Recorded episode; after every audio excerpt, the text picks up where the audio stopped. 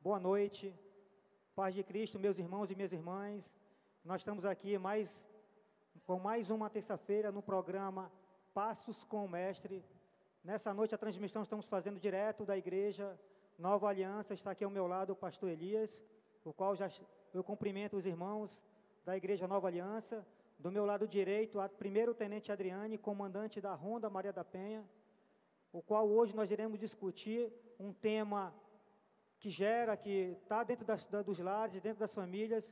Nós vamos fazer um pequeno debate aqui, um, uma abertura, tirar os, algumas dúvidas, tirar, quebrar alguns paradigmas e preconceitos relacionados à violência doméstica. Quero mandar um abraço ao pastor Paulo, aos irmãos e irmãs da igreja Ministério Nova Canaã, o qual eu cumprimento através do pastor Antônio Rocha aqui presente, todos os nossos irmãos daquela comunidade Lagoa Azul, o qual nós abraçamos ali de coração. Quero informar que todos nós estávamos aqui devidamente equipados, com a máscara, tivemos que tirar em razão da transmissão, estamos com uma distância de segurança e aviso, mantenham o isolamento, usem as máscaras, usem o álcool em gel, mantenham a higiene, que logo nós iremos sair dessa situação de risco e logo nós estaremos congregando dentro das nossas igrejas é, aprendendo mais sobre a palavra de Deus e congregando com nossos irmãos. Eu vou passar a palavra aqui para que o pastor Elias, presidente da Igreja Nova Aliança, possa fazer as saudações e acolher aos nossos irmãos. A palavra é sua, pastor. É um prazer estar aqui com o senhor. Muito obrigado. Por, primeiramente, por ter cedido o espaço aqui à sua equipe técnica, que é maravilhosa aqui. Parabéns à, à equipe de som, à equipe técnica. As, as honras são suas. Obrigado, irmão. A gente que agradece a oportunidade de ter você aqui e a Tenente Adriane, que vai é, nos dar informações importantíssimas sobre esse assunto tão atual, né, que é a violência contra a mulher. Então, eu quero mandar um abraço a todos os irmãos da Nova Aliança Church, todos os irmãos e amigos que nos acompanham pelo Facebook, pelo YouTube, e agradecer também a nossa galera que está aqui incansável desde cedo para arrumar tudo isso para que você possa ter o melhor som, a melhor imagem chegando aí na sua casa. Deus abençoe você, Deus te abençoe e vamos nos é, estar atento para que o que vamos aprender nessa noite é muito importante, principalmente para você, mulher. Então, meus irmãos, eu já passo a palavra para a Tenente Adriane. A Tenente Adriane ela vai abordar diretamente o assunto relacionado à violência doméstica, como o campo de atuação da Ronda Maria da Penha, que é o policiamento de excelência que a Polícia Militar do Amazonas faz em relação ao trato de violência doméstica. Quero agradecer aqui pelo comandante-geral, pelo comandante do CPM, que disponibilizou a vinda da Tenente Adriane aqui, autorizou, para que nós pudéssemos aqui levar esse conhecimento para você, meu irmão, para você, minha irmã. Eu vou pedir mais uma, um detalhinho para vocês. Compartilhe o vídeo. Aí no celular de vocês tem o, uma teclazinha um, de compartilhar na parte inferior. Compartilhe, porque esse tema é tão importante, muitas dúvidas serão sanadas aqui, para que esse vídeo, não por mim, não pelo pastor, não pela minha irmã, Tenente Adriane, não por nós, mas que nós possamos alcançar famílias e esse e nós possamos combater esse tipo de violência que nós temos em pleno século 21, é inadmissível que isso ainda aconteça. Eu já passo a palavra para a Tenente Adriane, mas antes, para não deixar com as minhas palavras, eu quero compartilhar com vocês o que está escrito no livro de Efésios 5. Efésios 5, a partir do verso 22. Efésios 5, a partir do verso 22.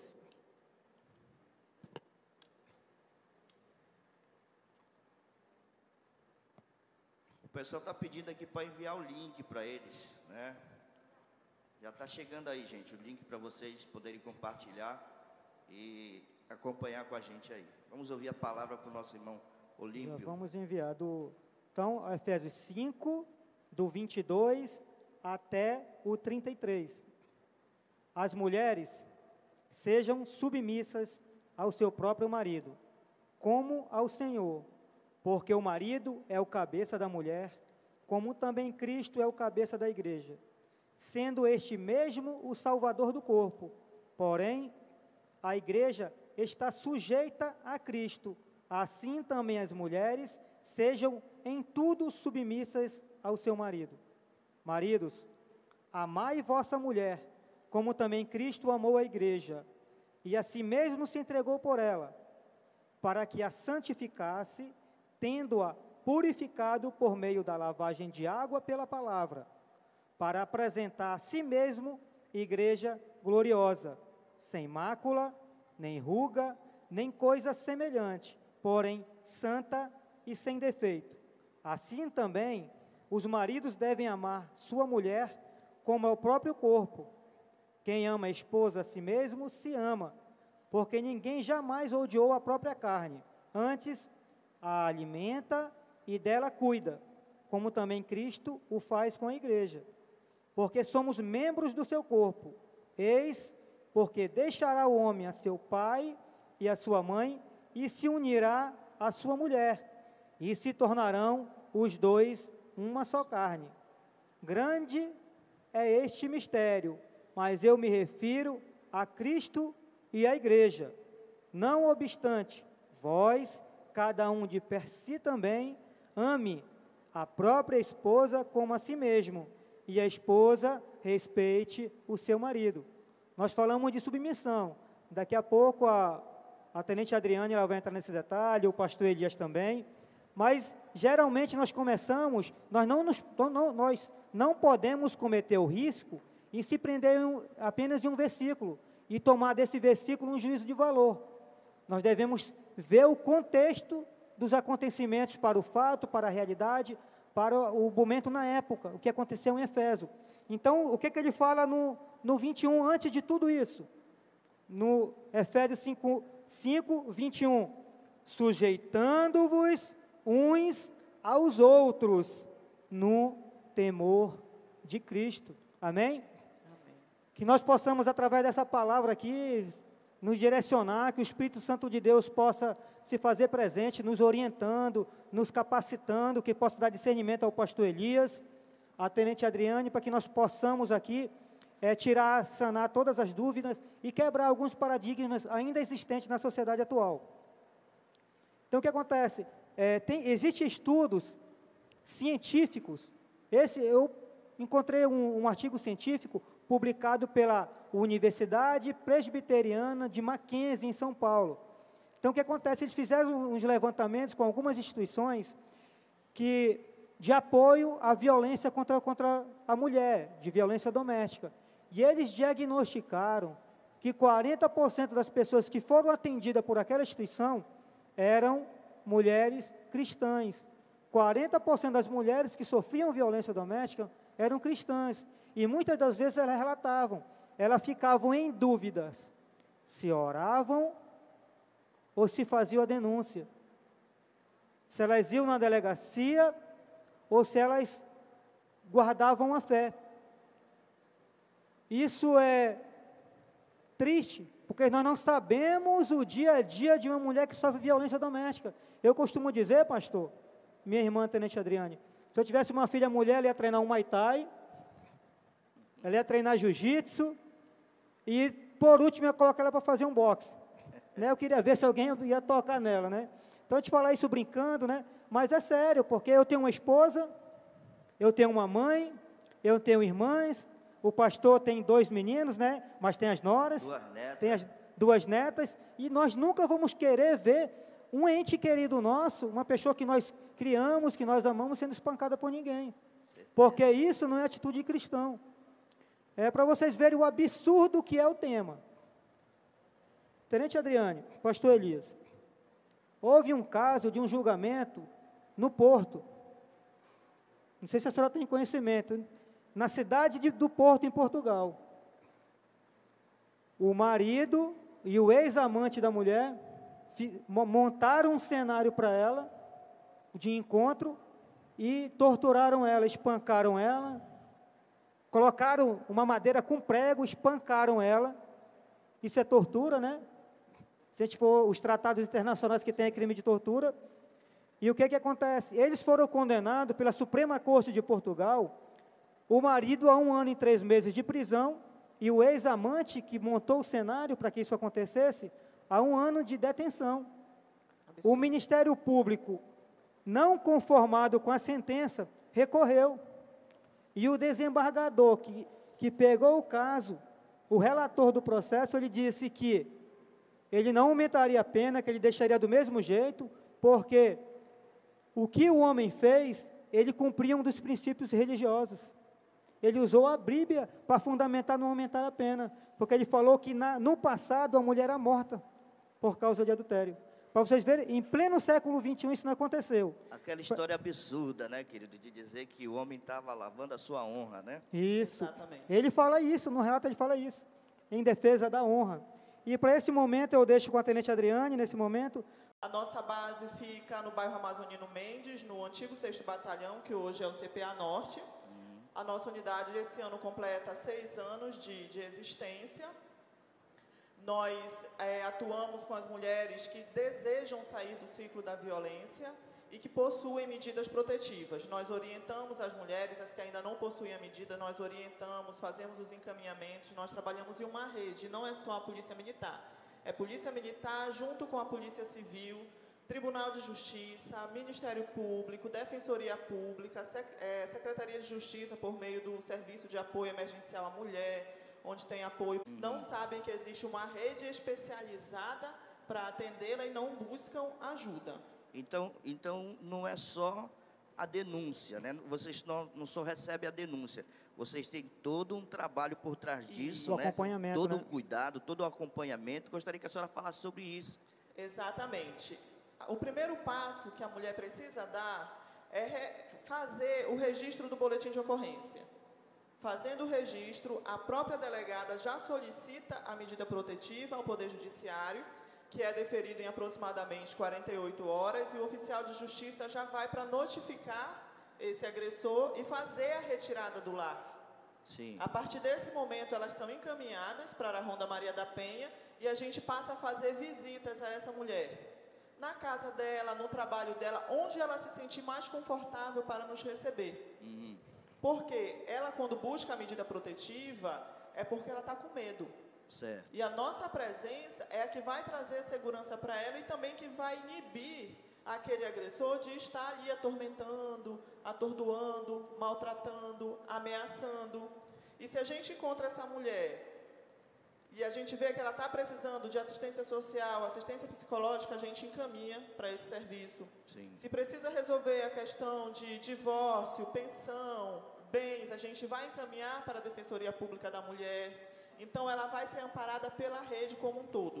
Se no primeiro momento, quando ela for realizar o boletim de ocorrência, ela precisa sair de casa, ela não tem para onde ir, é oferecido para ela na própria delegacia o abrigo isso, Nós... isso no caso se ela não tiver um parente, isso, ou se não... ela não se sentir à vontade de ir para casa de outra, outro parente qualquer, a Polícia Militar e todos os órgãos que estão envolvidos nesse trabalho tem um lugar específico para colocá-la em segurança. Tem, 24 horas. Que bom. Nós, nós temos três delegacias especializadas em crime contra a mulher. Uma no Parque 10, na Cidade de Deus e na Colônia Oliveira Machado. Nas três delegacias funcionam o serviço de apoio emergencial à mulher, onde ela já é encaminhada para essa assistência social, psicológica e onde é oferecido o abrigo, caso ela precise, para ela e para as crianças. E aí, o, Hoje nós temos registrado, só esse ano, nós já temos de janeiro a abril 6 mil boletins de ocorrência registrados. Só, só na delegacia ano? da mulher, só esse ano, nós de janeiro a abril. Na metade do ano, praticamente, é, né? É, não, esse não conta ainda o de maio, só o que já fechou até abril. E, e durante esse período de isolamento, é, as pessoas falam, assim, num senso comum, que o índice de violência aumentou por, por as pessoas estarem dentro de casa. Isso estatisticamente é, é comprovado? Esse tipo de ocorrência aumentou? não. Pelo contrário, se a gente for comparar março e abril desse ano com março e abril do ano passado, diminuiu. Que Nós bom. temos mais boletins em virtude de janeiro e fevereiro que se deu pelo pré-carnaval e carnaval, uhum. onde as mulheres denunciaram muito é, o assédio, não só a Sim. violência doméstica. A gente né? vai entrar nesse, nesse tema do assédio, a né? A questão do, do assédio, da importunação sexual. Foi e o aí, caso mais conhecido, é o Danilton Lins. Isso, exatamente. E aí eu gostaria de convidar, pastor, gostaria de convidar também a casa, que as pessoas que estão nos assistindo chamem as crianças para a sala, chamem Sim. os jovens, porque o assunto é de interesse geral. De toda a família. De né? toda a família. É por- até uma forma preventiva, né? Preventi para que o jovem não seja um adulto violento no futuro. E para que ele também aprenda a proteger a sua família. Porque A sua mãe, a sua irmã. Exatamente. E futuramente não venha a ser um potencial agressor. Tenente Adriane, vamos lá. Vamos. Primeira pergunta. Aquela pergunta que básica que todos nós. Eu quero dizer para vocês que estão nos, nos assistindo, a Tenente Adriane ela é bacharel em Direito e bacharel em Segurança Pública pela UEA. Então nós não estamos tratando com qualquer pessoa, ela é qualificadíssima para estar onde ela está. Que então bom. eu quero perguntar para ela, primeiro, o que é violência doméstica e a tipificação? Que de que forma foi tipi- tipificada a violência doméstica? Gente, a violência doméstica contra a mulher, que trata a lei Maria da Penha, ela é para o âmbito doméstico e familiar. Então, nós não estamos falando apenas de marido e mulher. Quem é a vítima de violência doméstica? Mulher, amparada pela Lei Maria da Penha, é a mulher. O agressor é só homem? Não. Agressor pode ser homem ou mulher. O que isso quer dizer? Que eu, filha, posso ser uma agressora da minha mãe, da minha avó. Então é do âmbito familiar. O genro, o tio, o primo, a prima, todos nós podemos ser agressores, homens ou mulheres. Vítima, mulher. Quando a Que gente, vivam no mesmo ambiente? se a gente estiver falando de doméstico, familiar que vivam no mesmo ambiente, mas também temos as relações afins, como no caso do namoro, a gente não vive no mesmo ambiente, mas a gente teve o relacionamento amoroso, teve uma situação de afinidade. Então, o namorado entra também como agressor, o ex-namorado, porque é com quem tem ou teve laço afetivo. E é aí que a gente entra naqueles casos de pessoas que não aceitam o término do relacionamento e continuam por meses ou anos importunando a, a sua ex-companheira ou ex-namorada, também entra. Se é convivente, se nós somos, não somos irmãos sanguíneos, mas a gente convive no mesmo ambiente, a gente se considera, fomos criados como irmãos, então eu posso ser vítima de violência doméstica por você. Aquela secretária do lar doméstica que coabita na nossa casa, ela também pode ser considerada vítima de violência doméstica por parte dos seus patrões, porque está vivendo bom, ali no âmbito bom, né? doméstico e familiar. E Quando violência gente- doméstica não está relacionada só ao físico, né? Não. A Lei Maria da Penha, ela prevê cinco tipos de violência. E aí eu chamo a atenção novamente. Porque a gente pensa que violência doméstica é só a questão física, é só agredir, ou então a questão sexual do estupro. E não é só isso. A violência física, que é a primeira delas, a gente já conhece bem, né? Bater, empurrar, jogar no chão, chutar, ela é bem conhecida. A violência sexual é, é o segundo tipo de violência e não está só relacionada à questão de conjunção carnal. O que é a violência sexual? Além das práticas que você não quer consumar e você é obrigado, Sim. também a gente tem ali quando o homem se nega ao uso de preservativo, quando ele proíbe a mulher de usar um método contraceptivo. Isso tudo é violência sexual. Isso acontece, né? nós temos Muito. relatos disso, né? Que o homem não permite que a mulher use os anticoncepcionais, o DIL, porque ela diz que, ele, diz que vai transar com outra pessoa Isso. e ameaça ela em razão disso. É uma Eu- das maiores Existem desculpas. ocorrências nesse nível, né? Existem, existem barbaridades. Então, então, Tenente, esse, esse- essa nossa conversa aqui está sendo muito importante, porque a gente está entendendo, está compreendendo, você que está aí assistindo, vê que essa lei ela é muito abrangente, né? Isso. Ela não diz respeito a só o fato de você bater na mulher para se tornar uma, uma violência contra a mulher. Então, são vários outros fatores que você precisa estar atento para que você possa, em qualquer momento, em qualquer situação, saber como agir, né? Exatamente. Porque o que acontece? Algumas mulheres acham que por serem casadas têm obrigação da- de manter a relação sexual. Sim. Mas nós sabemos que nós precisamos ter o aceite da outra pessoa. Nós precisamos querer. Certo. É um relacionamento que tem que ser bom para os dois. Tem Então que isso ser com consentimento mútuo, Isso, né? porque senão isso é um estupro. E quando a gente chega à delegacia, essa mulher, quando a gente pergunta sobre essas coisas, ela diz: ele me obrigou, mas ele é meu marido. então Hum. eu não fui estuprada. Não, você foi.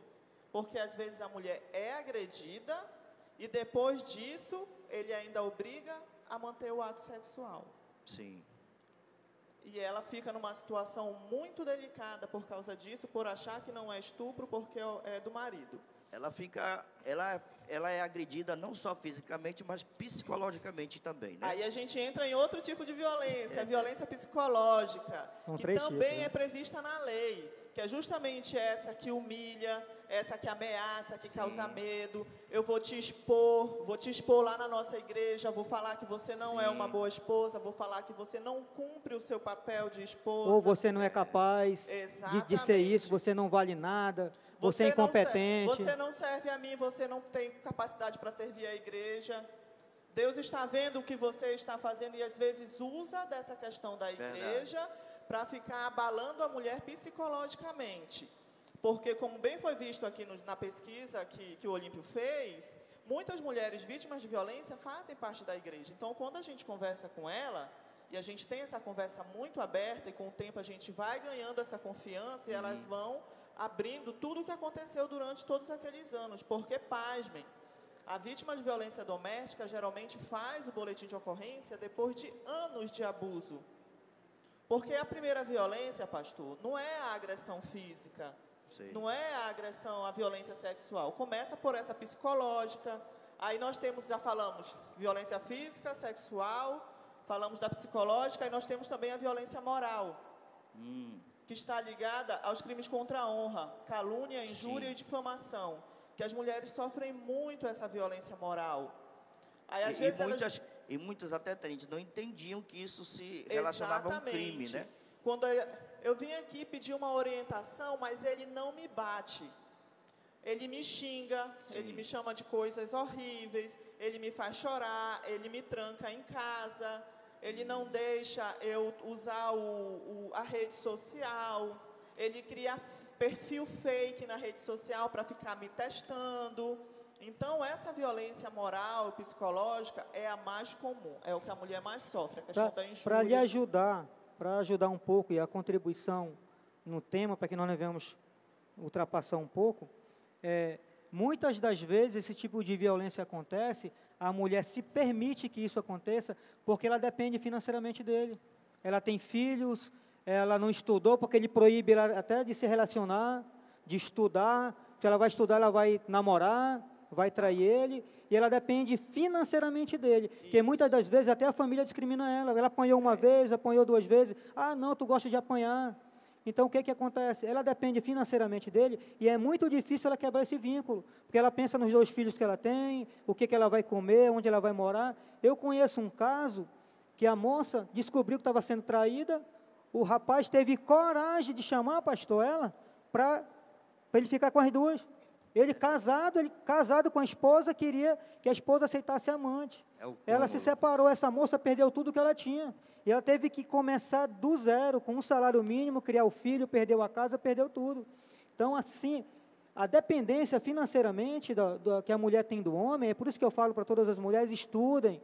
Não abram mão do conhecimento, não abram mão do trabalho, para você não depender financeiramente, não passar por essas humilhações. E a sua contribuição.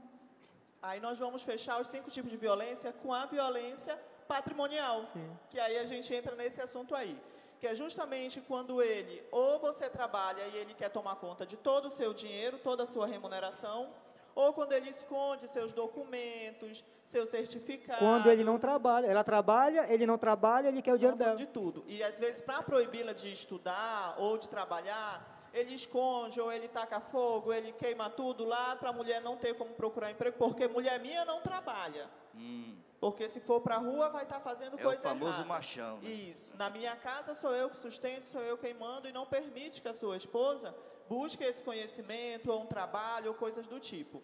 E aí, a gente também, nessa rede de atendimento que trabalhamos, é, a Secretaria de Justiça encaminha essas mulheres a fazerem cursos profissionalizantes Hum, seja na área de, de beleza, ali que a gente fala de design de sobrancelha, de manicure, de, de cabelo, coisas do tipo para que ela possa começar a trabalhar em casa, não precise sair, né, para ficar ali com seus filhos, ou então outro tipo de curso de informática, de, de para aprender de qualificação né, profissional, uma, uma né? outra qualificação profissional para entrar no mercado de trabalho. Porque essa mulher ela está tão humilhada muitas vezes, Uhum. porque ela escuta todo dia que ela não é capaz de nada, que ela Que já ela é está burra. feia, que ela é gorda, que ninguém vai querê-la com três, quatro filhos ou e ela acredita naquilo. Se arrumar para quê? Para quê que eu vou, né, me arrumar? Tem muitas mulheres que só podem se arrumar para vir à igreja. Sim. Fora daqui não pode, porque tem que manter o, o agressor, gente. Vamos deixar uma coisa bem clara aqui. Ele não é um criminoso comum, desse que rouba, que mata, que faz, pratica os outros tipos de crimes que estão lá no Código Penal. O agressor, ele é diferenciado, ele tem um perfil. Então, ele é bom amigo, ele pode ser um bom vizinho, Sim. ele é um trabalhador, ele paga os seus impostos, ele só não cuida bem da família dele. Mas fora daquilo ali, Ele, é até um se cidadão relaciona bem socialmente, né? Muito As bem. pessoas gostam dele, admiram ele. Exatamente. É um perfil psicopata, mais ou menos? Eu não digo perfil É? psicopata, não. Porque o psicopata ele é inimputável. Ah, também. E esse sabe muito bem o que está fazendo. Ele é manipulador. Sim. Ele sabe manipular as coisas. Porque senão ele não tratava mal só a mulher dele, tratava mal todo Todas mundo. as mulheres. Mas não, aqui fora ele faz questão de manter uma boa aparência, uma boa convivência. Que quando a gente fica sabendo, diz, mas o fulano não acredito. Então é aquele que é o machão só em casa, né? Em casa Lá ele fora, no isso trabalho. fora O senhor precisa ver, Na pastor, quando a viatura ele- chega. Quando a viatura chega, é um- muda tudo. O amigão, né? Aí ele fica amigo. Aí não é brabo, não bate Difícil ninguém. foi eu encontrar um, só teve um que veio dizer para mim que eu não ia me meter na vida dele. Digo, da sua vida eu não quero saber. Eu vim proteger a dela. E pronto. Gente, eu acho que essa história aqui, essa conversa nossa aqui, vai render muito, né? Porque acho que a partir de agora os homens vão ter que ter muito cuidado, né? Para lidar com as suas esposas. Então, nosso conselho, amigo, é comece a aprender, né? A cuidar da tua família, a tratar bem a tua esposa, porque você só tem a ganhar. Caso contrário, você vai ter pela frente A Tenente Adriane. A Tenente Adriane. E ela não é pequena, queira- não. Ela não é pequena, não, né, pastor? dela, né? Ela não é pequena, não. É, Tenente Adriane, eu queria que a senhora, nesse momento aqui, que nós pudesse, a senhora pudesse comentar sobre os casos atendidos pelo Ronda Maria da Penha, aquele caso que marcou, que chocou a equipe, que chocou todo, todo a equipe do Ronda Maria da Penha, aquela via- viatura que foi atender a ocorrência, que viu que era grave, e que a senhora pudesse também, em seguida, abordar as sanções penais. Quais são as sanções penais? Olha, nós temos vários casos. Eu vou trazer aqui o caso de uma senhora que sofreu violência durante 35 anos. 35 anos. 35 anos. Caladinha. Ela até procurava a polícia, mas era lá naquela época que não existia a Sim. Lei Maria da Penha, onde o agressor só era sancionado com uma cesta básica. Ou então aquele termo de bom viver, o senhor lembra desse Sim, termo? Que ia na sim. delegacia, assinava e dizia que não 100 ia mais metros de distância fazer. cada um. E lá é na delegacia ele dizia que ia fazer tudo bonzinho. Não, aqui eu vou e quando mudar, né? chegava em casa, ela sofria tudo de novo. Ela trabalhava em casa de família e ela dizia que ela sempre dava aquela desculpa de que o ônibus havia freado bruscamente, aí ela bateu no, no ferro do ônibus, que escorregou na, na ladeira quando estava indo para casa, porque morava num local eh, não muito bom e tinha escorregado no chão, bateu no guarda-roupa, escorregou no banheiro, sempre aquelas desculpas para as pessoas na casas onde, as casas onde ela trabalhou. E ela disse que os filhos dela também sofreram muito com isso, ela tinha dois filhos, que muitas vezes, quando era sexta-feira, ela ia para algum lugar onde ela pudesse dormir, fosse dentro de uma delegacia, onde ela pudesse ficar sexta, sábado e domingo com essas crianças, e lá ela dormia, porque eram os dias em que ele bebia mais, e fazia isso com ela. E quando ela dizia que não queria mais ele, que era o fim do relacionamento ou coisas do tipo, piorava. Ela disse que ele dormia com um terçado debaixo da cama. Ei, Que qualquer movimento errado que ela fizesse, ele iria matá-la. E ela tem um corte, quebrou aqui, de, um, de uma terçadada que ele deu e quebrou aqui o osso. Ele já esfaqueou ela pelas costas. Ela também tem aqui vários pontos na região do abdômen de uma facada também, que, que ele desferiu nela. Certa vez ele chegou a oferecer, contratou um rapaz desses de rua por cinco reais para tirar a vida dela. Meu Deus. Meu Deus. E quando ela estava subindo lá o escadão de onde ela morava, o rapaz apareceu armado na frente dela e falou. E ela disse: A minha vida só vale isso. Se você for fazer isso, vá em frente. Mas pense. E o rapaz não fez. E foi quando a gente começou a atuar na Ronda Maria da Penha, no ano de 2014, ela foi encaminhada para a gente. E mesmo sem ter a medida protetiva, ela já passou a ser visitada. Quando a medida protetiva dela foi deferida, ele foi retirado de casa e ele dizia que polícia nenhuma tirava ele de lá. Quando a viatura chegava, antes de, de ter a medida, né? Ele dizia: vão trabalhar, vão procurar bandido, porque eu não sou bandido. Porque essa, isso é o que a gente mais escuta deles, que eles não são bandidos. É. E então ele foi retirado do lar quando a medida protetiva foi deferida, ele saiu do lar, ele não voltou a importuná-la, porque ele tomou ciência de tudo que veio escrito na medida protetiva, e aí a gente vai entrar na próxima pergunta, e ele parou de importuná-la. Ele, ele fica mandando recado pelos filhos, que quer voltar, que está arrependido, hum. para a mãe aceitar de volta, mas ela disse que a paz que ela tem, ela não abre mão.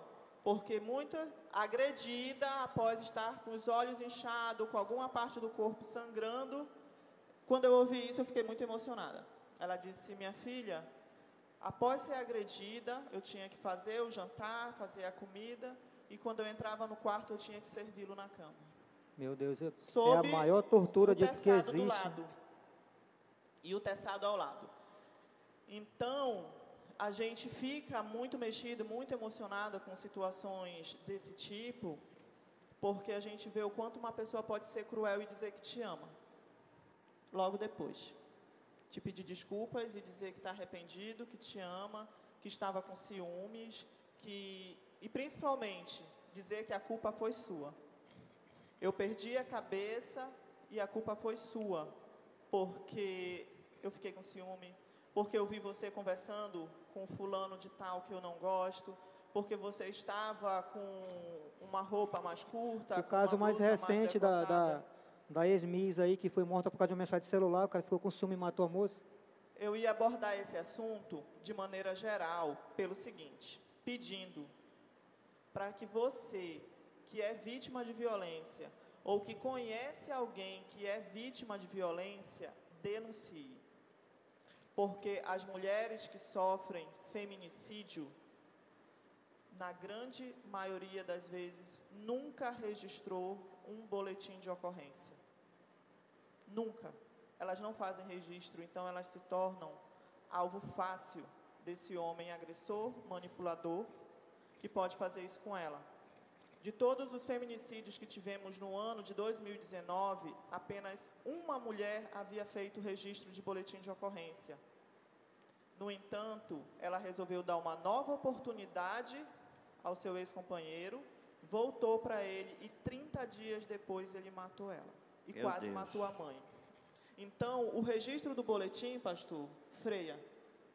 Por mais que no primeiro momento ele diga que não vai cumprir, porque ele também desconhece a Lei Maria da Penha. É porque ele tem medo das sanções. Ele sanções não é... sabe o que vem, ele diz que não vai cumprir, mas quando ele vê o que acontece, ou vê que a Ronda Maria da Penha vai até a casa daquela mulher, ela tem para quem ligar, que existe o Alerta Mulher, que é um botão do pânico. Hum onde essa mulher ela é inserida, ela baixa o aplicativo no celular dela e ela não precisa ligar.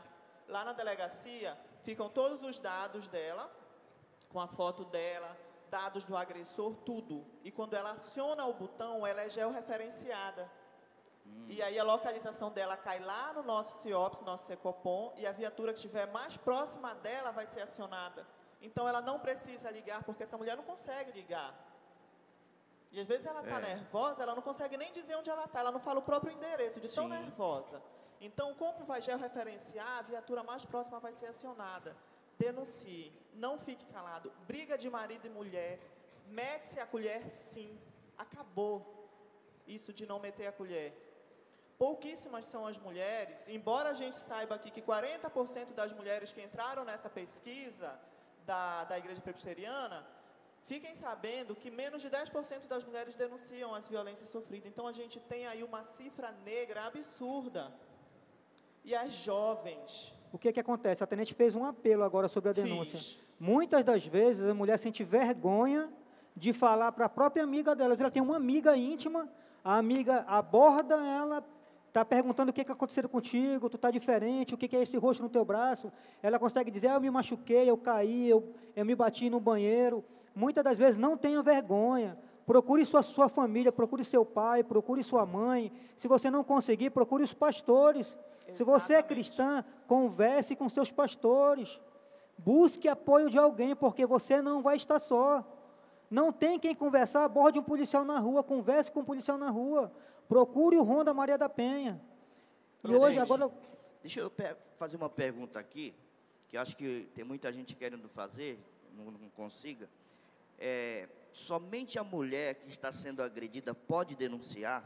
Será que uma vizinha do lado que está vendo essa situação, que vê a sua vizinha eh, sofrendo agressões quase que frequentes, se ela vê isso, ela pode também denunciar? Pode a lei mudou, deve. né? Ela Pode mudou. deve. Agora o crime contra a mulher é de ação pública incondicionada, Incondicionada. né? Independe. A violência física e sexual, ela é de ação incondicionada, então tem que ir para a delegacia. Sim. Então, Independe o da vontade da vizinho vítima. Ou o parente que tem conhecimento denuncia. Por mais que soube que aconteceu ontem, não está mais no flagrante, Sim. denuncia. Vai no 180, vai no 181. Se tiver acontecendo no momento, 190, Polícia Militar. Se foi momento posterior, vai no 180, no 181 e denuncia. 180 e 181. Se os nossos auxiliares pudessem colocar aí no 180 e 181 é o É o telefone de disque de denúncia. denúncia, né? Disque de denúncia. Isso. 190, 180 e 181. Nesse momento de pandemia, que a gente não está fazendo, a, a maioria dos órgãos públicos não estão fazendo atendimento presencial, nós da Ronda Maria da Penha estamos. Ó. Mas o Tribunal de Justiça, a Defensoria não estão em atendimento presencial.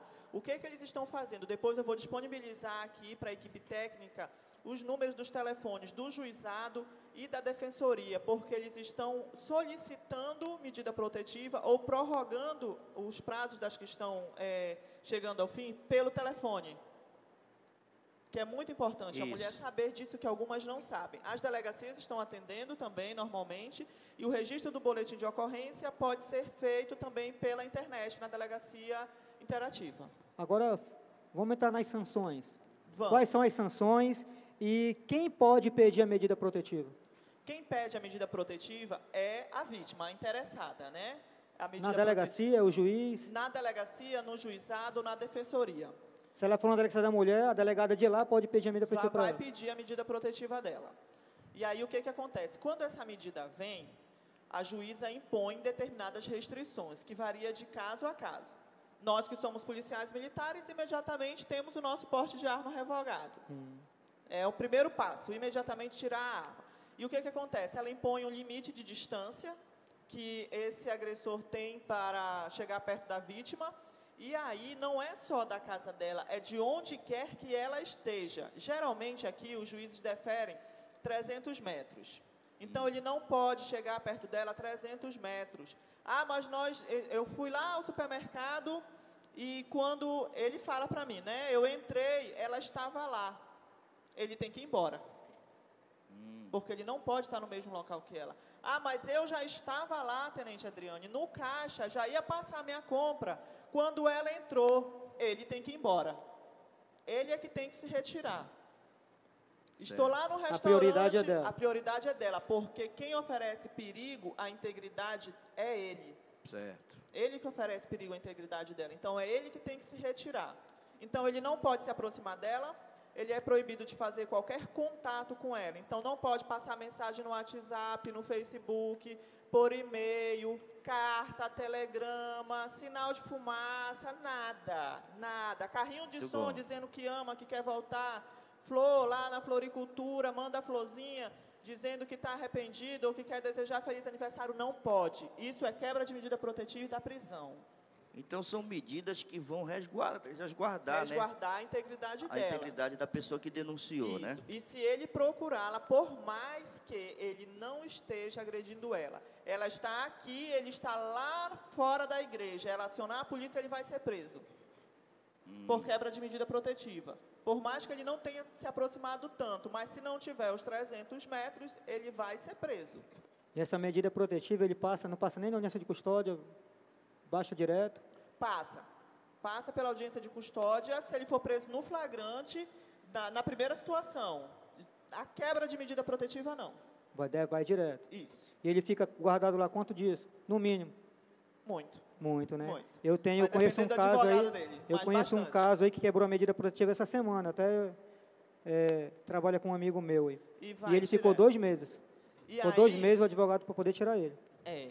O advogado foi bom. É, foi dois meses que ele ficou aí, chorando, prometendo que não ia fazer mais. Exatamente. Aí quando tem os filhos, tem a situação de, ah, mas eu tenho que ir lá na casa dela buscar os filhos. Não.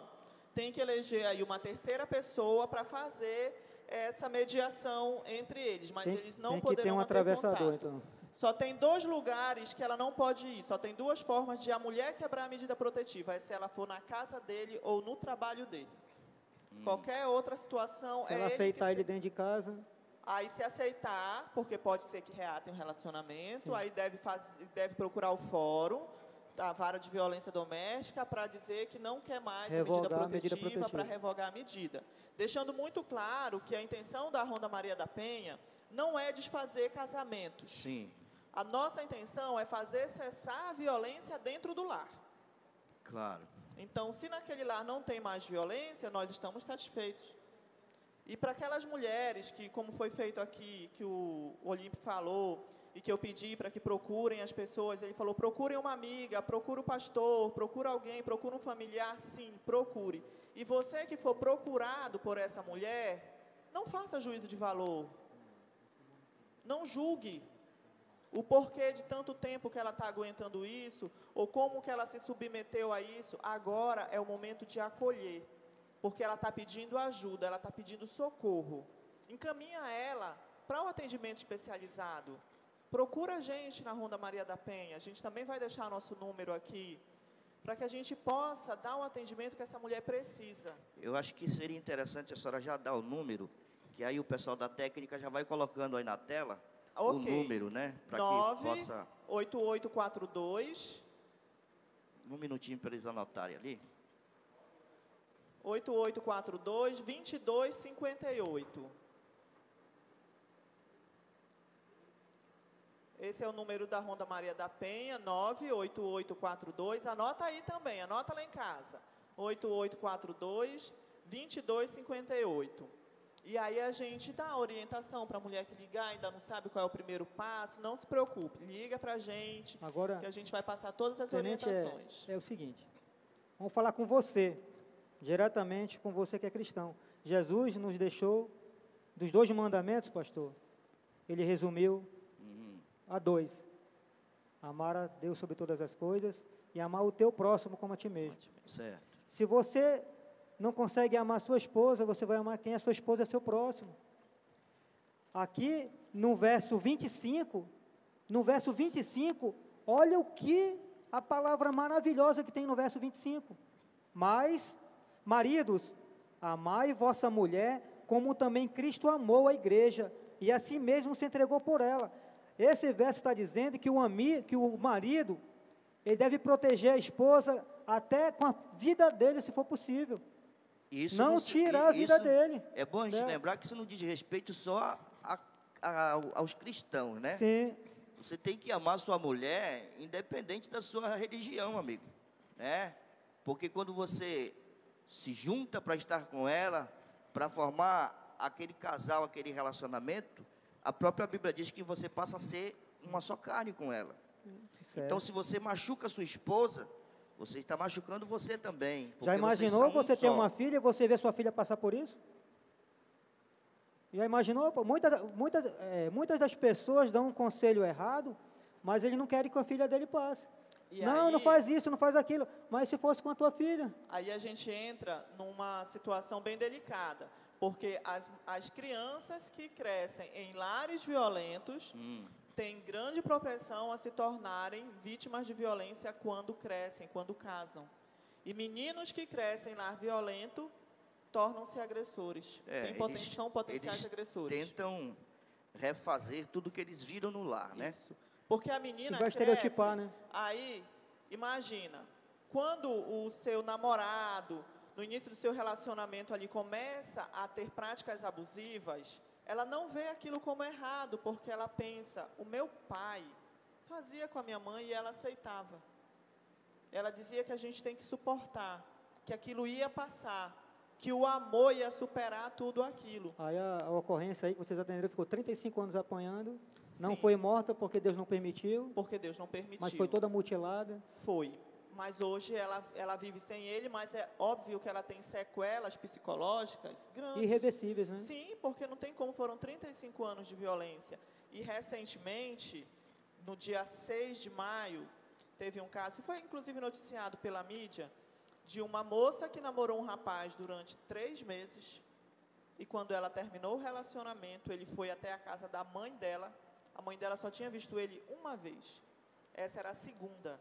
E ele foi lá dizer que queria voltar para fulana, que não sabia o que tinha acontecido, que estava com fome. Aí ela serviu ele um café que ainda tinha lá, e ela virou de costas para ele e ele quase matou a senhora.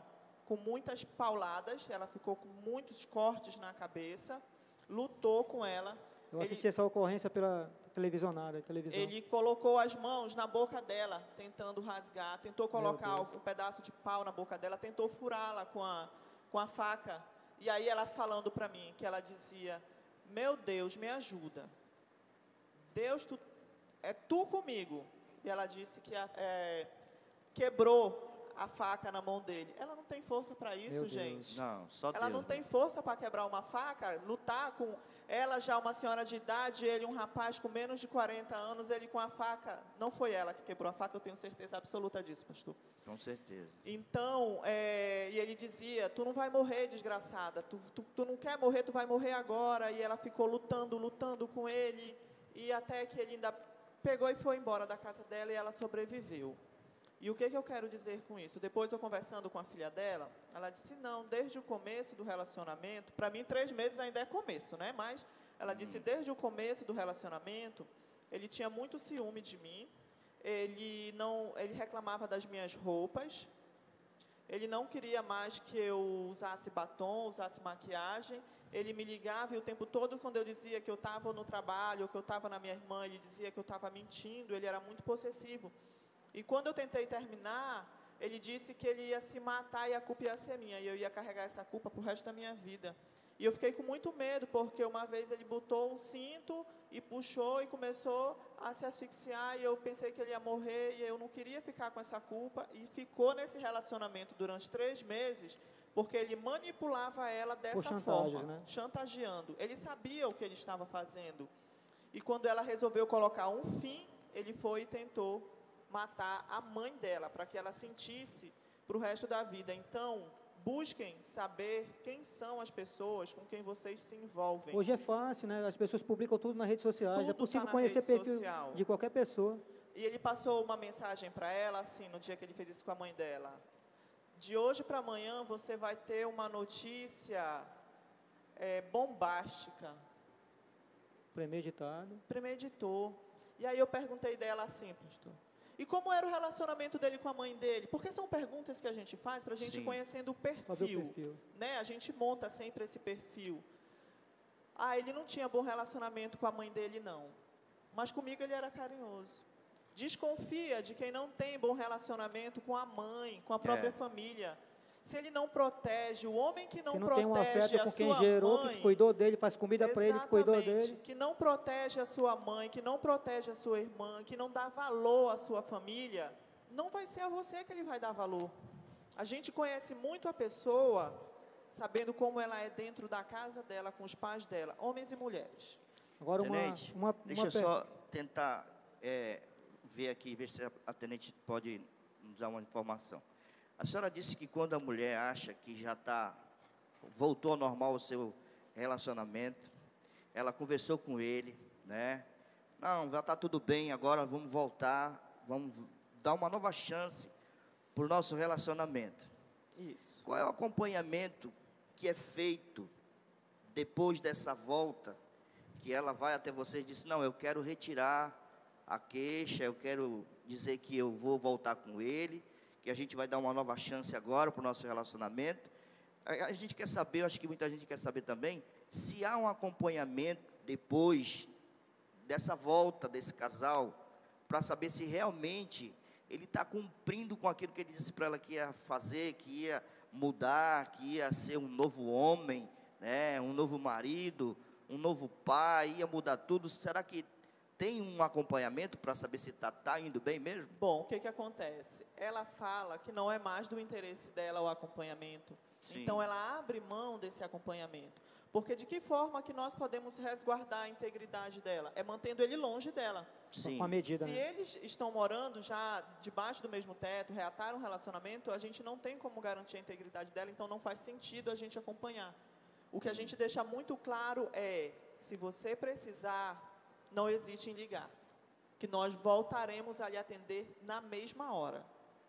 Mas ficar acompanhando, fazendo aquela visita, a gente não vai mais. Sei. Porque aí já não, não tem mais medida protetiva. Aí eu venho o papel da igreja, pastor, e eu vejo isso aqui. O papel da igreja ele é muito importante, porque a igreja, ela trabalha lá com as reuniões de casais, com as reuniões de família, e esses assuntos são debatidos do relacionamento, do relacionamento, e isso é importante. Eu vejo isso lá na, na igreja do pastor Paulo, a preocupação que se tem com os casais, de reunir os casais, de debater um tema, e o papel da igreja nesse momento é muito importante na orientação, no amparo, de identificar ali, aquele, o irmão, meu irmão e minha irmã, esse é o momento de eu grudar aqui, ó. A, minha, a irmã sumiu da igreja, não veio mais. O que está acontecendo com ela? Aquela preocupação. É a busca daquela Sim. ovelha que foi dispersa. Mas assim também tem o caso, né, daquelas pessoas que voltam, né, reatam novamente seu relacionamento, e eles dizem para nós, Tá para os pastores, que está tudo bem. Não, está tudo legal, está tudo bem. Então, se eles não falarem, nós não temos como ajudá-los. Eu acho assim, vai reatar o relacionamento, se vocês querem dar uma nova chance, eu acho que tem que ter um acompanhamento psicológico, ele- ele- é, né? nesse caso- ver- pelo menos de um ano, para ver se realmente o camarada mudou, né? Com a polícia não tem, Tem um mais, porque a legislação penal não permite mais, né? Não, o não, tô- acompanhamento não- tem que ser psicológico. Exatamente. E eu tenho, caso, tenho um a gente pastor, pode até, tem um a igreja pastor- pode entrar, até entrar nessa, nessa área e ajudar. E Tem o pastor José. Gonçalves, você conhece o pastor um Moreno da, da. Bandeirante, tem um programa, ele tem um trabalho, eu pesquisando encontrei tem um trabalho bonito. Ele tem uma clínica para recuperar casamentos. Igual de Bom. dependente químico, tu vai lá em São Paulo, se hospeda lá, e ele com o objetivo de restabelecer, de restaurar o casamento, e tu fica internado lá o casal, Perfeito. fazendo a O- terapia, o tratamento. Agora eu tenho uma pergunta boa também, Adriane. O homem apanha de mulher? Sim. Gente, eu sou muito questionada com relação a isso. Ah, tenente, tem a Lei Maria da Penha, a gente quer a Lei José da Penha. Porque a mulher também agride, a mulher quebra o celular do marido, a mulher quebra o carro, a mulher quer bisbilhotar tudo, quer saber quem é a fulana, a ciclana. Então, o que, que acontece? Por que, que veio a Lei Maria da Penha? A gente conhece a história lá da, da, da farmacêutica lá, da Maria da Penha, que Eu deu origem à Lei Maria da Penha, e ela lutou muito para que essa lei entrasse em vigor. Mas a gente pouco tem registro de homem, registro de boletim de ocorrência mesmo, de um homem que diz assim, ah, eu fui ameaçado pela minha mulher, ela ameaçou que vai me agredir, Ela me ela ameaçou que vai me matar, ou ela me bateu, deu três tapas na cara. O homem, ele não faz. O mundo ainda é machista, tem Ela- vergonha, né? Ela rasgou a minha roupa toda, ela vai no meu trabalho e faz escândalo. O homem não vai porque ele diz que é uma vergonha para ele, até porque não se compara o homem que me der um tapa na cara e eu, eu não digo eu, né? Eu tenho já um porte um pouco maior. Mas, enfim, a força física de uma mulher com a força física de um homem. Ele não vai sentir um tapa que eu der nele. Sim. Mas não deixa de ser uma ameaça, não deixa de ser uma agressão, não deixa de deixar esse homem transtornado psicologicamente, mas eles não procuram ajuda. Não tem lei José da Penha, mas o Código Penal está aí, é para todos e para Lesão todas. corporal. Lesão corporal, injúria, calúnia, difamação, E ameaça, no caso ele tem que procurar, procurar qual delegacia? Tem 30 DIPs. Ah, todo ele pode, todos os DIPs ele pode ser atendido. Uhum. E chegar lá e fazer o registro dessa mulher que está fazendo isso com ele é importante. Porque nós não fechamos os nossos olhos para isso. Nós sabemos que tem mulheres que praticam todos esses delitos. Mas os homens precisam denunciar e frear sim essas mulheres. Aí o que, que acontece? Estudando um pouco do contexto, da, da origem, por que, que tudo isso aconteceu, e eu fui pesquisar um pouquinho da Maria da Penha. Então, por que, que hoje a mulher tem uma lei específica para cuidar dela? Porque lá a Maria da Penha, ela levou tiro de 12 nas costas, e os processos dela caducou na justiça brasileira, ela teve que entrar na corte internacional e o Brasil foi condenado. Isso. A Lei Maria da Penha ela não veio. Ninguém teve a brilhante ideia de ah, vamos fazer uma lei para proteger as mulheres. Não foi Sim. isso. Ela foi uma pena para o Brasil. Ele Ou vocês fazem ou vocês serão sancionados pelas leis internacionais. E aí criaram a Lei Maria da Penha, que é uma das três melhores do mundo. Mas ainda é considerada uma lei bebê, porque ela é de 2016 2006. Então, ela ainda é 2006. muito 14 jovem, anos, muito né? nova. Muitas mulheres ainda não É têm conhecimento do que, o que tem lá, por exemplo, os cinco tipos de violência que nós falamos aqui, psicológica, patrimonial, moral, sexual e física. A gente precisa trazer isso para dentro da igreja, para dentro das escolas, para dentro do nosso lar, conversar sobre isso no nosso almoço de família, na nossa reunião lá da pizzaria com os colegas e as colegas da igreja, da escola, Não pode do perder a oportunidade que tiver. né? Não, de conversar sobre isso Sim. de falar que a gente não precisa ter vergonha, que a gente não vai julgar. A gente precisa se ajudar. Se aquela colega está de comportamento diferente, a gente conhece ela. Eu, por exemplo, que o Olímpio me conhece. Se deixar eu falar, eu falo um dia inteiro sem parar. Aí eu mudo meu comportamento, eu já não estou mais tão falante, eu já não estou falando alto, já não estou gesticulando. O que está acontecendo com ela? Ela não é assim. Não quer sair de casa, Isso. não atende mais as Pergunto. ligações. Às vezes eu não quero falar, mas se eu ver que o meu amigo, que o meu pastor, que o meu irmão da igreja me procurou e falou, eu estou percebendo Se que ela você se está sentir diferente. segura para falar, né? Isso. Ela fala, né? Conversa comigo, eu não vou, porque às vezes a amiga sabe. A amiga percebe que é aquele relacionamento que é abusivo, Uhum. mas não quer se meter num relacionamento. Mas a gente pode aconselhar. E se a gente começar a conversar sobre isso, desde criança, eles mudam. Lá em casa eu tenho duas crianças. Eu tenho a minha filha de seis anos e eu tenho meu sobrinho de três. E quando ele quer bater nela, ela diz: Ei, você não pode bater em mim, não. A minha mãe vai prender você, ela é da Maria da Penha. E o meu irmão já faz o seguinte: Ei, cara, homem não bate mulher, não. Tu é menor, mas tu tem que cuidar da tua prima, tu tem que proteger, porque ela é menina. Homem cuida de mulher, homem não bate mulher. E eu digo para ela o quê? Não faça isso com seu primo, respeite seu primo. São as Então, ações preventivas, né? isso. Nós estamos colhendo agora para que nós tenhamos jovens, no futuro, jovens prudentes. Vamos fazer o resgate de valores. Foi isso que nós perdemos no decorrer do tempo. O resgate do valor da família, do valor da religião, do valor de pessoa, do amor ao próximo. O que, o que está nos faltando é amor. Verdade. É, é, Foi o que Jesus veio nos ensinar, é né? transbordar amor. Eu acho que esse é um assunto que deve ser debatido entre a família, né? Sim. Para que seja bem esclarecido, né? Desde, desde a adolescência ou até da infância, falando sobre isso, para que ao crescer eles possam ter conhecimento de causa, né? E no momento Isso. certo poder agir. Eu conversando com, com o pastor, é só, nós estamos estourando o tempo, mas o tempo, o tema é importante. Nós vamos já concluir, conversando com o pastor Antônio Rocha, ele falando de valores, né? Ele falou, o que está faltando hoje, o que- qual foi o valor que foi perdido? Eu vou casar com a Adriane. Aí o pai dela vai chegar comigo, é minha filha, eu tratei ela assim, ela tem tudo, está levando ela, eu Correto. nunca toquei nela, está faltando aquele papel de pai, eu vou te entregar minha filha, mas tu tem que tratar ela assim, assume o compromisso de tratar ela bem, de amar, de cuidar. Hoje não, hoje não tem mais essa, o pai levar, não tem mais essa conversa, se juntam, vão embora. Ninguém né? nem pede São os mais valores, namoro, né? não tem o um namoro, não tem o um Pede mais noivado. namoro. E para a gente concluir, eu tenho uma pergunta para o pastor e tenho mais uma pergunta para a Adriane. Para a gente concluir, eu espero que vocês tenham aproveitado, que vocês compartilhem para que essas informações possam chegar ao maior número de pessoas e nós possamos acabar com essa, com a violência, com o respeito às mulheres, até porque nós temos mães e temos irmãs. Pastor Elias, vou jogar uma batata na sua mão. Uhum. O senhor como líder, como pai, como sogro, eu lhe pergunto, como um líder deve orientar quem já sofreu agressão? Como que um líder deve orientar, no caso o pastor, né? Olha, o, nossa, o nosso pensamento em relação a isso é um, é um pensamento muito claro. Se a, a pessoa, a nossa irmã, vem até nós, dizendo: Olha, eu estou sendo agredida, eu estou sofrendo abuso de alguma forma. Primeira coisa que eu vou fazer é chamar esse homem e chamar os dois. E se isso continuar, eu vou dizer para ela, né? Visite a claramente, Adriane, pegue ela e leve lá com a Eu vou dizer para ela claramente para que ela possa denunciá-lo.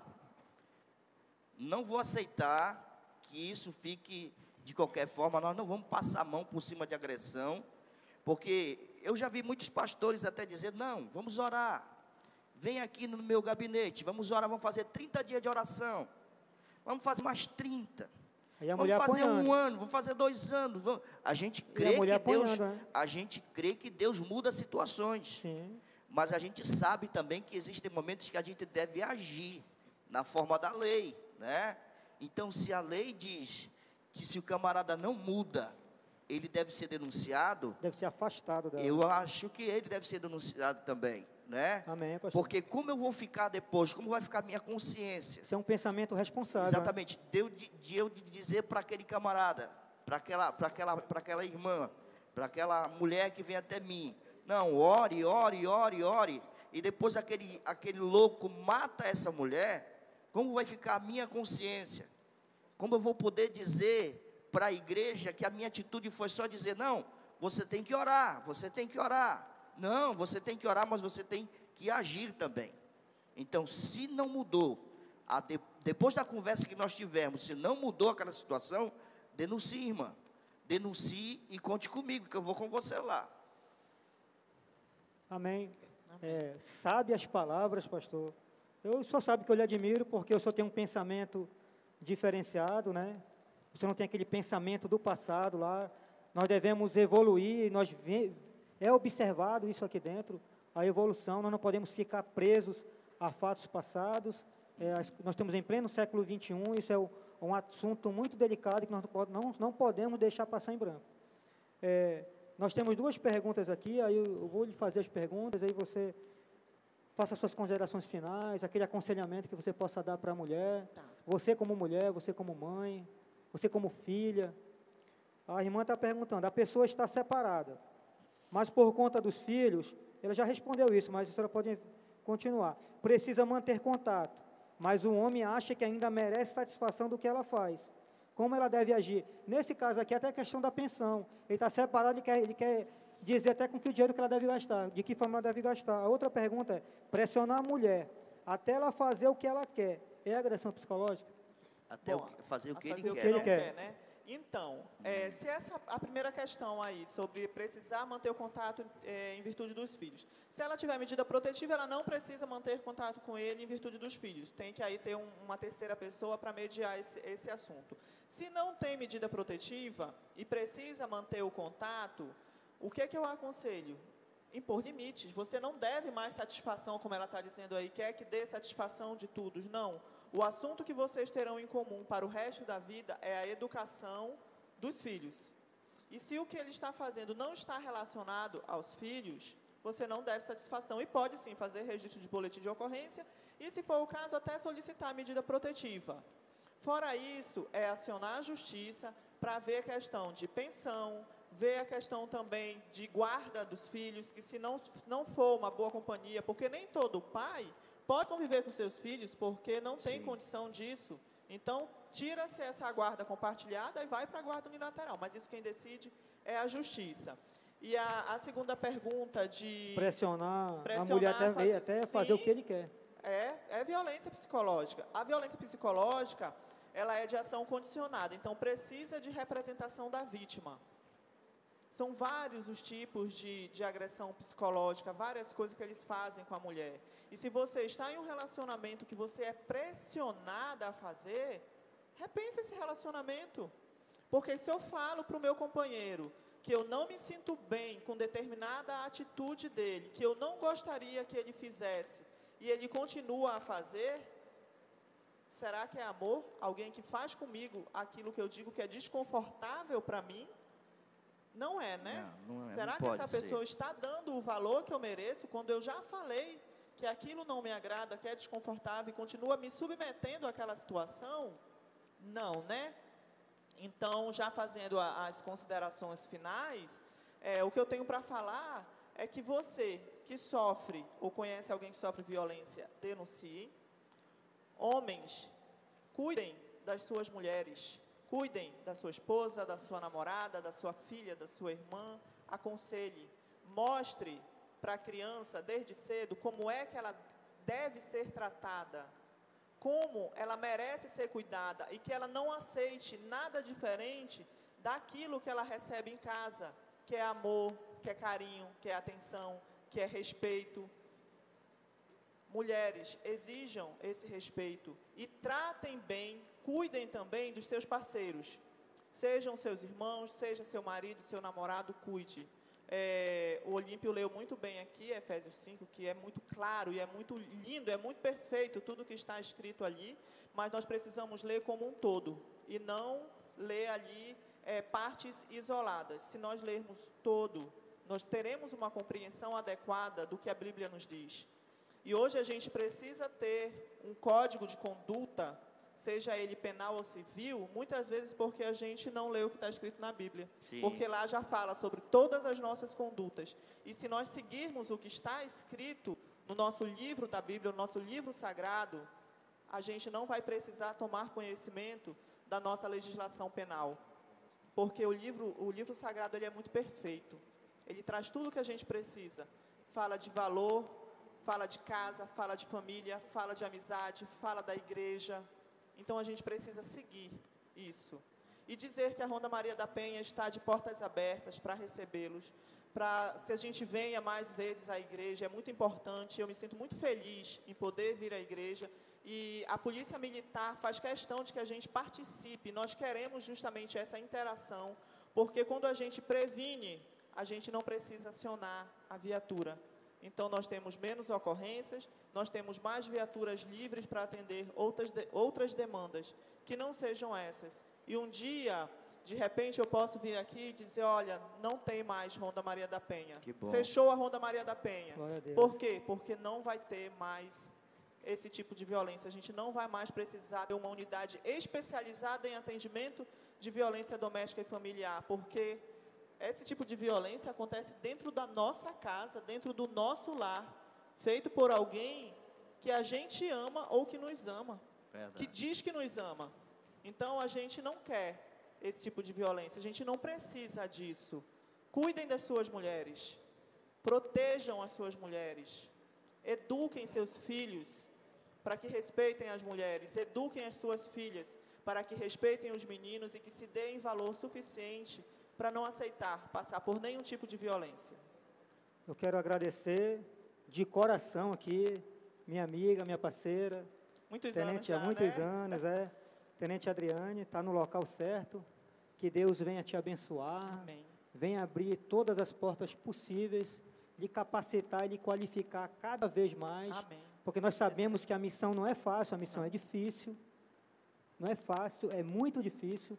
Que Deus venha acampar os seus anjos em volta de você, em volta de toda a Amém. sua equipe ali da Ronda Maria da Penha. Que vocês possam cuidar e livrar todas as nossas mulheres, todas as nossas irmãs dessa violência. Amém. Pastor, o senhor tem algo que queira Tenho, contribuir? eu quero também agradecer em nome da Nova Aliança Church, né? A presença da Tenente Adriane, que nos abrilhantou com todas essas informações. Eu tenho certeza que você que estava aí aprendeu muito, né? Você recebeu muitas informações a respeito disso E com certeza a gente vai ter um número aí para que depois você quiser tirar alguma dúvida, né? A, a Tenente Adriane com certeza vai deixar um número aí para que você possa depois obter mais informações. Mas desde já, muito obrigado, Tenente. Que Deus te abençoe e que a gente possa ver realmente isso que a senhora falou acontecer, né? A gente não precisar mais de ouvir tantos casos né, e ser acionado tantas é, ocorrências é, a nível da, da, da Ronda Maria da Penha. Mas parabenizar a nossa PM, né, a nossa Polícia Militar do Estado do Amazonas, na pessoa do seu comandante, e agradecer também o nosso governador Wilson Lima, que dá todo esse apoio para que esse trabalho seja feito. Então, é muito importante nós sabermos que a PM não está ali só para prender, né, não só para é, é, coibir violência, mas para prevenção de, de violência também, que é muito importante. Então, muito obrigado. Deus abençoe vocês. É, antes de eu encerrar, eu quero mandar um abraço para o pastor Paulo Mafia, da Igreja Nova Aliança, a todos os irmãos, paz de Cristo, da meus irmãos. Ministério Nova Canaã, né? Oh, perdão, Nova Canaã, perdão, Nova Canaã, os irmãos. Aos irmãos do Nova Aliança também, logo nós estaremos aqui, jogando Sim. aquele futebol aí, que a última vez me ganharam aí, mas eu não vou deixar passar a próxima, não. Estamos um destreinados, mas não vamos treinar. Um abraço a todo um mundo, abraço, a pastor todos. Paulo, Deus te abençoe. Eu queria convidar aqui o pastor Antônio Rocha, que ele quer passar alguns informes antes de a gente fechar a live. Aí a gente encerra orando, né? A gente encerra orando. Pedindo ao Senhor que guarde esse povo. E é bom orar. É bom. E estar tá no meio desse povo aqui de Deus não tem coisa melhor. Mas para você que nos assiste agora, como sempre falamos, somos nós com você e você conosco e todos juntos em Cristo Jesus. Amém. Deixa eu te dar um aviso. Esse quadro, Nos Passos do Mestre, é um quadro que nós estamos ampliando as entrevistas. A querida tenente aqui falou sobre pensão alimentícia. Nós já, nós já tem um quadro, já temos um defensor público Onda. que já está programado para participar e tratar destes assuntos. E... Pensão alimentícia, guarda, divórcio, toda essa situação. Então, já tem como diz aí o, ditado, né, já tem uma bala na agulha, né? Isso. Já está preparado. Também uma situação muito comum na nossa sociedade é o quanto os nossos deficientes sofrem dentro da sociedade. Verdade. Calçada, rampa, estacionamento, consciência é, humana em relação aos direitos do deficiente e nós já temos um deficiente que sofre com isso também, já preparado também para participar dessa entrevista. Nós temos uma criança de seis anos de idade que também vai participar de uma outra entrevista. Que Ele vai falar sobre vida, sobre estudo, sobre conhecimento, vai trazer assim, uma lição maravilhosa para nós. Temos um policial também, um delegado de polícia que já estamos programando, para ele também vir dar informações necessárias para a sociedade. E outra, todos cristãos, tratando-os de acordo com a palavra de Deus. Não perca os quadros, são todas as terças-feiras, às 19 horas. E de repente, já que nós estamos aqui na nova aliança, quem sabe a gente não faz uma aliança nesses programas, nessas entrevistas. Amém. Então, é uma honra estar com você, estar com esse pessoal aqui. Obrigado, eu aí dentro da sua Rocha. casa, você aqui junto conosco nesse altar, nesse lugar santo aqui, que a presença de Deus é real. Que Deus te abençoe grandemente. Guarde a tua família. Encha-se do Espírito Santo a cada momento, a cada dia. E vou te dizer, você que assiste, que ainda não aceitou Jesus, vou te dar duas dicas. Se você mora ali para o lado da barreira, tem a Igreja Ministério Internacional Nova Canaã, pastor Paulo, Paulo César. E se você mora aqui na Cidade Nova, vou, vou te apresentar uma pessoa espetacular, um homem de Deus. Elias Timóteo, meu amigo, meu irmão, aqui na Igreja Nova Aliança. Quer aceitar Jesus? Se junte a nós. Juntos, nele, somos bem mais fortes. Vamos orar? Amém. Vamos orar. Quero agradecer a participação e a presença de todos que estiveram até esse momento, nós sabemos que nós passamos do tempo, quase uma hora e meia, um tema de fundamental importância, mas eu peço novamente, eu vou insistir, para que vocês compartilhem o, o vídeo, a, a live no Facebook de vocês, para que mais pessoas venham ser, ser alcançadas e essa informação que veio trazida, que é de, muito importante, importantíssimo para as nossas vidas hoje, possa alcançar mais pessoas. E sim, pastor, assim nós possamos desmistificar o tema que nós, eu acredito que nós possamos ter tirado, ter quebrado paradigmas, ter tirado dúvidas, e que Deus abençoe cada um de vocês, pastor, vamos orar, é com o senhor. Quero agradecer a presença do meu amigo, pastor Antônio Rocha, né, de muitos anos, Deus te abençoe. Vamos orar, você que está na sua casa, você que ouviu essa live, esse momento especial aqui. Vamos orar então para que o Senhor possa abençoar a tua casa, abençoar a tua família, em nome de Jesus. Deus, nós te louvamos pela oportunidade, Senhor, que tivemos aqui, de estar trazendo este esclarecimento ao povo, Senhor. Te louvamos pela vida da Tenente Adriane, que o Senhor possa continuar guardando, Senhor, cuidando dela e da sua família e abençoando, Senhor, esse projeto a qual ela está enganjada, Senhor. Em nome de Jesus. Abençoe este lar, Senhor, para que haja comunhão, para que haja diálogo, que haja paz, Senhor, e que a tua bênção possa alcançar esse lar, Senhor, em meio a essa luta, em meio a essa dificuldade, em meio a tantos problemas, Senhor, que o Senhor possa ser o centro desse lar e que essa família, que esse homem e essa mulher possam se entender, Senhor, e colocar suas vidas em tuas mãos, Senhor, para que o Senhor possa cuidar e guardar e abençoar. Em nome de Jesus, nós te louvamos e te agradecemos hoje e sempre. Amém. Deus abençoe você, querido.